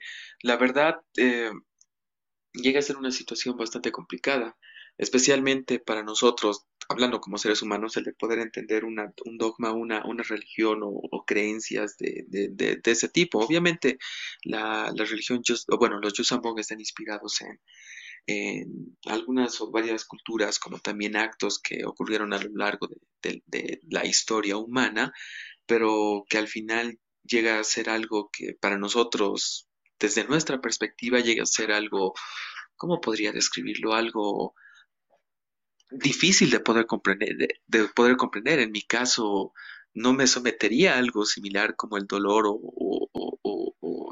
la mejora con, bueno, con instrumentos orgánicos para poder aportar a, ¿cómo lo podría decir?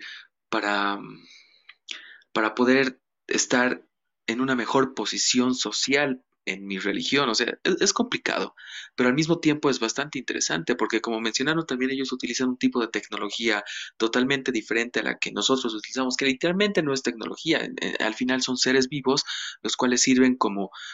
Creo que me comentaste esto en algún momento, Hugo Carlos, como, como armas, como, como transportes, como ropa incluso, que hasta incluso al inicio comentaste, Carlos, que era Ah, como un instrumento de camuflaje, el cual para nuestra imaginación, para nuestra cotidianidad es algo muy difícil de imaginar y por eso los hacen al, los hacen al mismo tiempo bastante interesantes. Sí, esa es una de las especies más eh, exóticas que hay en una galaxia llena de especies ya de por sí bastante exóticas, ¿no? Entonces, eh, creo que parte de ahí está su atractivo porque visualmente y de la manera que se los describe, no podrías decir que son atractivos, sin embargo, están, están diseñados de manera en la que son, aún así son bastante fieros y todo, y a diferencia de otros, de otros antagonistas que ha habido en la saga, estos han sido, eh, no sé cómo explicarlo, eh, mucho más construidos, eh, con un respaldo, eh, no sé, mucho mejor justificado, creo yo, que, la mayoría de los otros antagonistas que solamente querían destruir o conquistar porque sí, por el poder en sí mismo, ¿no? O por alguna otra cruzada religiosa loca, ¿no? Entonces, estos se han visto una mezcla bien compleja entre un éxodo, un escape y al mismo tiempo una conquista, con todo lo que eso implica, ¿no? Como villanos estaban bastante completos como especie, fuera de los individuos que componían esta especie. Exacto. La verdad, por ejemplo, miren, me gustaría llegar al último punto de nuestra, de nuestra entrevista hablando sobre los Chusambong. Voy a mostrar una imagen que acaban de enviarme para que los que están viendo en este momento en vivo tengan una mejor referencia de cómo lucían físicamente los Chusambong. Pero antes de que lo coloque, me gustaría que den algunas recomendaciones de lecturas, porque son más de 20 libros, creo, los cuales abarcan la historia de esta, de esta especie y la guerra bélica que que influyó? Bueno, no sé, em, hay, como te dije, son, como tú también habías mencionado, son muchas novelas las que, ah, las que componen toda esta saga de los Yusambong, ¿no? El problema de estas novelas, al ser tan, tan, bueno, al ser casi, al, casi ser 20 novelas, eh, de alguna forma es necesario tener que leer muchas de estas de forma cronológica para entender eh, qué es lo que está sucediendo y por qué ha sucedido de alguna forma todos estos, estos sucesos, ¿no? a mí me ha gustado en lo particular mucho lo que es eh, esta etapa de Marea Oscura, esta, esta, estas dos novelas, eh, que es Marea Oscura 1 y 2. Y ahí, como había mencionado anteriormente, eh, se muestra o se desarrolla un, tanto, se da una, primera, una, primer, eh, una primera referencia a su filosofía del dolor, ¿no? Y también vamos a... Yo también recomendaría igual ese primer, esa primera novela para que vean eh, o lean, perdón, cómo fue la muerte de Chewbacca, ¿no? En ese planeta en el que se por alteraciones eh, meteorológicas y físicas, se destruyó a través de la luna, ¿no? Que es muy, es muy interesante también este aspecto de Han Solo, porque Han Solo igual entra pues en una especie de, de depresión por la muerte de su amigo. Entonces, en a lo largo de las novelas van a ir, van a ir, van a poder ver el desarrollo de esta depresión que tiene Han Solo al punto de que, a, tal punto que va, ya no le va a importar, lo, o sea, no le va a importar tanto lo que está sucediendo ya en, esta guerra. Va, va a salir huyendo, por así decirlo, ¿no? Sí, porque entra una depresión primero al perder a uno de, a su mejor amigo en, una batalla y especialmente por suponer que lo perdió por culpa de su hijo.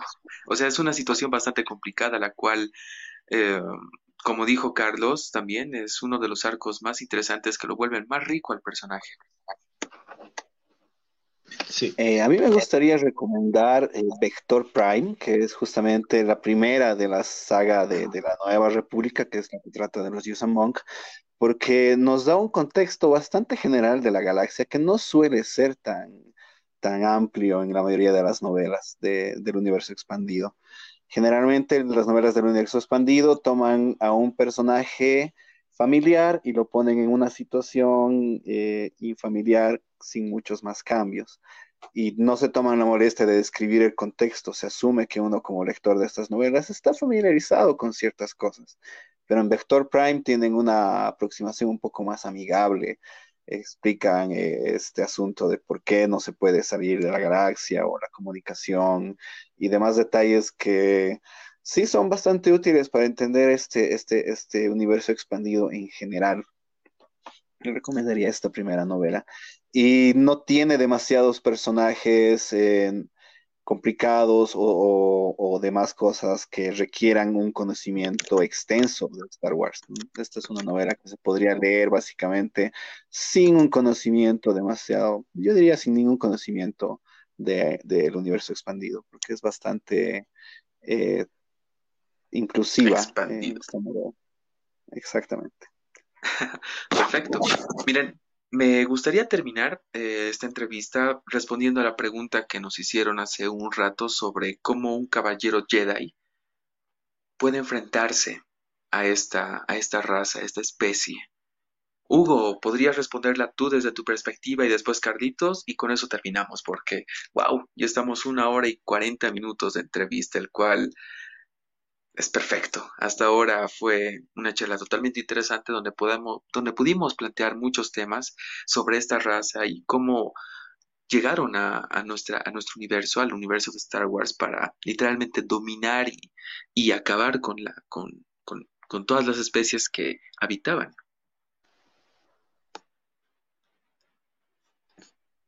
Sí, Ariel. Em, la pregunta, si es que la amiga todavía sigue en, el chat o aquí viendo la, charla o escuchando la charla, perdón, ¿cómo se enfrentaba? Em, como ya hemos mencionado anteriormente, muy brevemente, sabemos muy bien que, esta especie eh, extraterrestre eh, está desconectada de la fuerza. Entonces los Jedi no podían, eh, no podían sentirlos o percibirlos a través de la fuerza. Y esto va a ser un problema, va a ser un problema porque ellos estaban, los Jedi estaban acostumbrados a realizar combates sincronizados con el uso de la fuerza para poder eh, percibir y adelantarse, por ejemplo, a los movimientos o a los ataques de un enemigo pero ellos las primeras veces que no van a poder, eh, se van a dar cuenta que no perciben la, presencia de la fuerza dentro de estos guerreros, van a, yo recuerdo haber leído un cómic donde uno de, estos, uno de estos Jedi se va a enfrentar con, los guerreros Yusan Bong y va a salir, eh, lastimosamente va a morir en este enfrentamiento, ¿no? Entonces, em, al ver este problema, por ejemplo, en una de las novelas en la que vamos a, vamos a encontrar a este personaje, Mara Jade, que es la, esposa de Luke Skywalker, le va a comentar, por ejemplo, a su, a su sobrino, no me acuerdo si es Jason o Anakin solo, no me acuerdo ahorita, pero les va a comentar a uno de ellos, que les va a decir que una manera eficaz para este enemigo es pues dejar de usar la fuerza, por un lado, para poder centrarse más en los sentidos orgánicos que tenemos. Porque al poder o al usar demasiado la fuerza, las habilidades de la fuerza, eh, los Jedi se ven acostumbrado mucho, por ejemplo, a, o se ven acostumbrado y se han vuelto muy dependientes de la fuerza, y esto iba a ser un problema. Entonces, lo que dice, le, le recomienda a Mara Jade, por ejemplo, a uno de sus sobrinos es que deje de un lado la fuerza, el uso, del, uso de esta energía llamada la fuerza, para poder centrarse en los instintos que nos, da, eh, nos, dan nuestros cinco sentidos, ¿no? Entonces, de esta manera va, va, va eh, esta era una forma de poder apalear eh, este déficit de, este déficit, de ese déficit, este déficit, perdón, en cuanto al, combate, ¿no? Contra estos guerreros que eran de por sí, eran fuertes y contaban con armas que eran totalmente desconocidos para toda la población de la galaxia muy, muy lejana de Star Wars, ¿no? Eso, Ariel. Entiendo. ¿Y tú, Carditos? Eh, bueno, como a lo que mencionó Hugo está ahí. Eh, la cosa es que los Jedi han tenido que desaprender estas tácticas y adaptarse a lo que hacían los, los, los Bong. Pero justamente eh, una manera de adaptarse, por ejemplo, que describen en las novelas, es que al empujar a, eh, alguien con la fuerza, podían hacer volar a una persona, pero un Bong apenas se iba a mover. Realmente la fuerza no les afectaba demasiado excepto algunas cosas muy específicas como los rayos, pero solamente un usuario oscuro puede usarlas. Entonces, ¿qué hacía un Jedi en este caso? Bueno, si el empujón de fuerza no servía, tuvieron que adaptarse a la situación. Si, si no puedes mover a Yusan Bong, pues mueve el piso que está debajo de él. O bueno, si tú no lo puedes hacer daño, empuja una piedra y la piedra sí lo puede aplastar, ¿no? ese tipo de, pensamiento lateral han tenido que desarrollar los Jedi, lo cual ha sido bueno porque en ese momento la orden estaba enfrentándose también a sus propias divisiones internas, porque eh, justamente Luke Skywalker mm, se ve un poco abrumado por la cantidad de, de Jedi que quieren ir a responder a esta emergencia en un principio y otros que igual que en los días de la antigüedad querían esperar un poco más a saber a qué se enfrentaban. Entonces, muchos de los Jedi que murieron fallecieron precisamente porque fueron rápidamente a contrarrestar a los Yuuzhan Monk, pero se han visto abrumados porque era un enemigo que no conocían, cuyas tácticas no funcionaban, cuyas armas eran obsoletas. Entonces, pues básicamente podríamos decir que se lo buscaron, ¿no? Por, por, eh, pero eh, como siempre, ¿no? Si, si, si las armas de uno se quedan obsoletas, uno tiene que adaptarse a, a lo que pasa. Y de hecho así ha sido como han logrado derrotarlos finalmente, ¿no? Buscando alternativas nuevas. Bueno, esperemos que hayamos respondido la pregunta que nos hicieron por el Messenger. Así que yo creo que sería buen momento para dejar el tema. Lo vamos a continuar. Por si acaso a todos nuestros espectadores, este no va a ser el único y el último episodio del que vamos a hablar sobre este universo rico en historias, culturas y personajes, el cual ya contamos con dos expertos, especialmente en el universo expandido, en el sea de antes o después de la batalla de Yavin. Así que muchas gracias por toda esta información, Hugo, Carlitos. Fue una charla increíble, muy interesante. Personalmente yo aprendí mucho y estoy seguro que muchos de nuestros espectadores también lo hicieron o lo van a hacer, ya que esto va a estar en Spotify y en iTunes.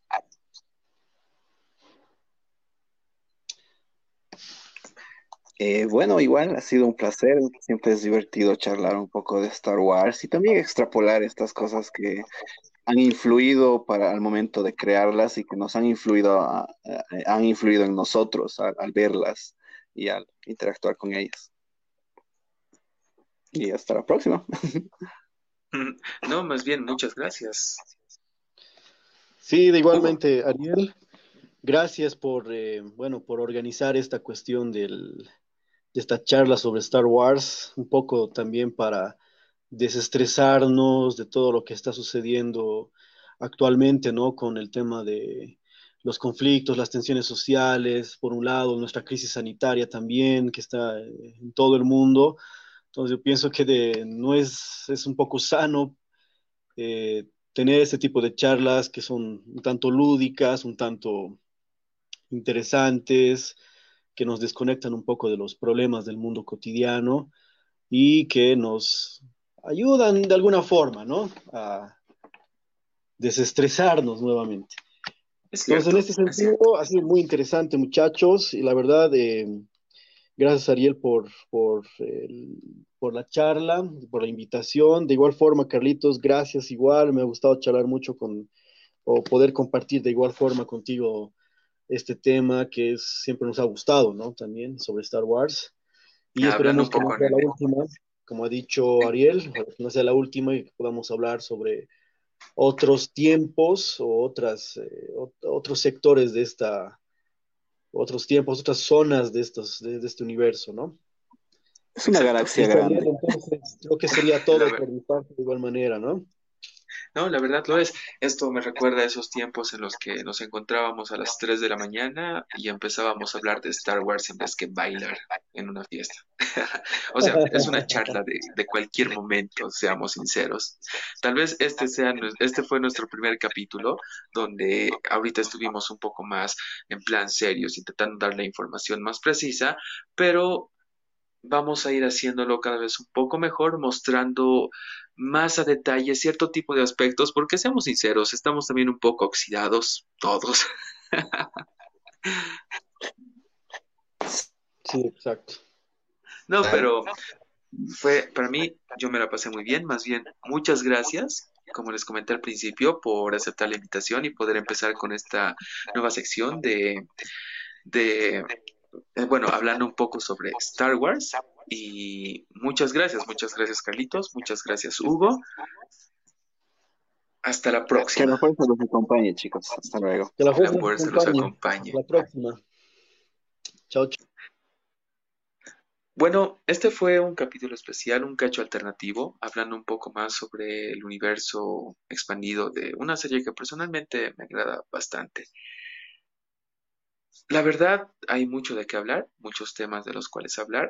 Sé que hay muchas personas que posiblemente no hayan oído sobre esto, no hayan visto las películas, pero si en algún momento como seguidores de la plataforma, bueno, en este caso del podcast de Midnight Sun, estaremos complacidos de poder entregarles este tipo de material.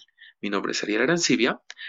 El siguiente capítulo que tendremos va a ser este sábado, donde hablaremos con una señorita llamada Brenda Valdés, con quien nos comentará un poco de su experiencia sobre algo que hizo que su perspectiva de vida cambie totalmente, la, una aneurisma y una malformación cerebral, el cual cuando uno pasa por este tipo de situaciones, hacen que la perspectiva de vida cambie totalmente.